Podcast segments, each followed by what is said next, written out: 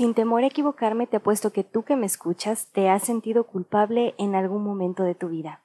Y no me vas a dejar mentir que es un sentimiento de lo más abrumador, un castigo interminable en donde te la vives repasando en tu mente una y otra vez el error cometido que te llevó a ponerte en esta situación. La culpa puede convertirse entonces en un compañero que sí o sí para nada es invisible, y por tanto te ves obligada a castigarte cada vez que aparece. Corazones, no olviden seguirme en Facebook e Instagram en arroba la idea de la Moreliana para que podamos estar un poco más conectados y sobre todo les encargo que vayan a darme su opinión sobre este tema y me platiquen, ¿por qué no?, cuáles son sus experiencias más culpígenas. Así que continúen escuchando.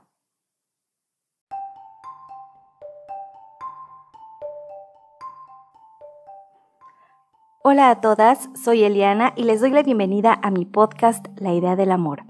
Cada episodio tiene una intención reflexiva y de generar conciencia en el oyente, así que no sustituye un proceso de psicoterapia formal. Utilízalo como contención y guía.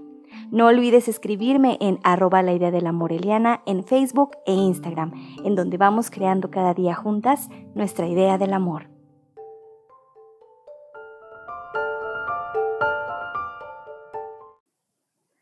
Estaba haciendo memoria de las veces que a lo largo de mi vida he sentido culpa.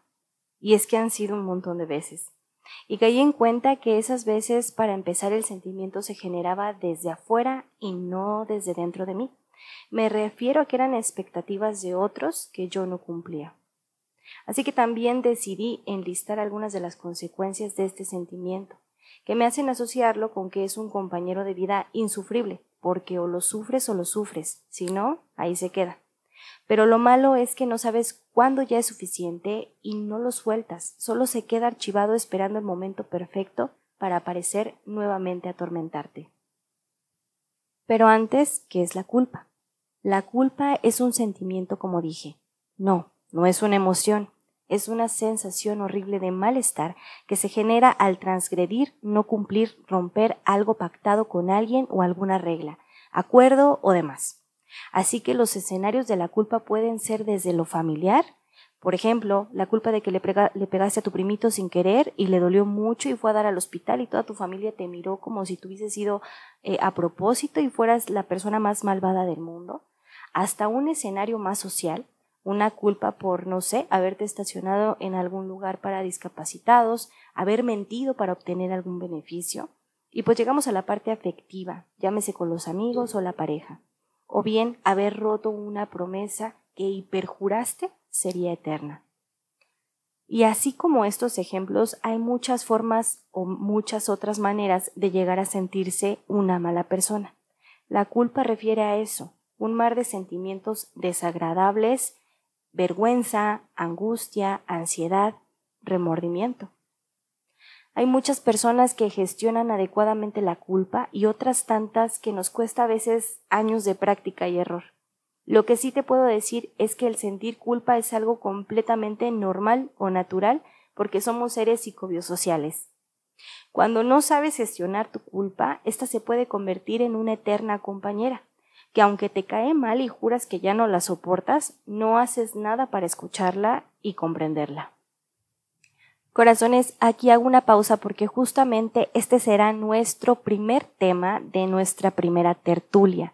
Para quienes aún no saben de qué se trata, en mi perfil de Instagram y Facebook en arroba la idea del amor Eliana encontrarás un link para unirte a un grupo de WhatsApp en donde haremos estas charlas, para comenzar a resolvernos poco a poco. Los temas los pueden escoger ustedes, así que no olviden de votar. En esta primera tertulia voy a guiarte para que dejes de sentir culpa. Así es, para que aprendas a gestionarla de forma correcta y sana.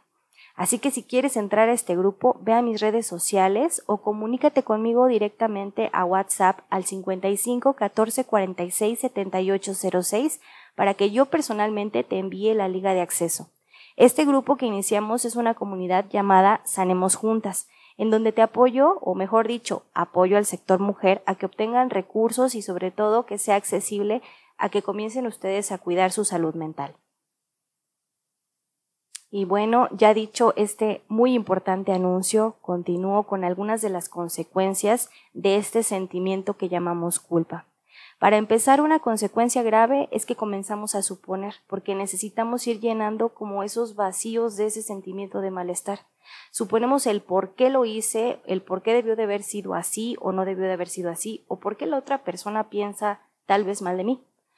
Otra consecuencia es el pensamiento distorsionado autocentrista, donde piensas equivocadamente que todo tiene que ver contigo Incluso te puedes percibir con el poder de afectar de forma externa, de forma irreparable, y la sensación de culpa se vuelve crónica, se vuelve ese eterno compañero que no te deja, como ya te lo mencioné. Otra consecuencia es una sensación o sentimiento de indefensión, de incapacidad para que tú puedas resolver.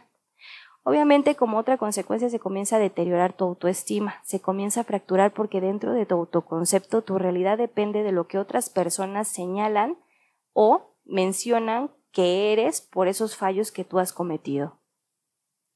Te comienzas a sentir angustiada y ansiosa. Y recordemos que cuando esto se maximiza y se te sale de las manos, pues la ansiedad hace magias oscuras. Se deja ver en otros tipos de trastornos como los alimenticios o los trastornos del sueño. Ya no puedes dormir o ya no, ya no te da apetito, ya no quieres comer, o todo lo contrario, comes muchísimo y duermes mucho.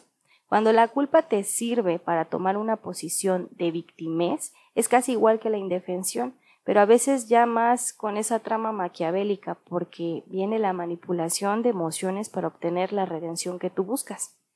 Y aún así pesa y sigue generando malestar. Así que parece que no sirve de mucho.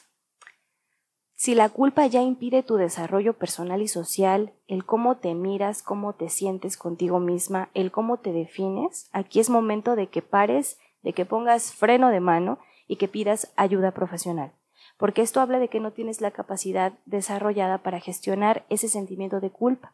Un sentimiento de culpa aparentemente no tan relevante para ti, pero que con el paso del tiempo puede ser como una bola de nieve y convertirse en algo muchísimo más grande. Y puede también ser el gancho para que tu registro de resolución en tu vida sea ir sintiendo culpas por casi todo. Así que si tienes culpas pasadas que vienes arrastrando durante años, yo te propongo que busques ese apoyo profesional. Y si no puedes por el momento, te recomiendo ingresar directamente a nuestro grupo de WhatsApp que te acabo de mencionar hace un momento puede serte útil para empezar a gestionar las culpas que hoy te atormentan, pero sobre todo que aprendas estrategias para tomar la culpa como lo que es, algo completamente natural entre nosotros como personas. Así que bueno, por este episodio sería todo. Yo te espero en las tertulias gustosa. Te agradecería bastante que al saber de esta iniciativa, por favor, lo compartas con más mujeres. Si tienes alguna duda de cómo va a estar la dinámica, también estoy para ustedes en Facebook e Instagram en La Idea de la Moreliana. Gracias por haber llegado hasta el final de este episodio. Sabes que nos estamos escuchando pronto y no olvides que te mando un abrazo largo a distancia.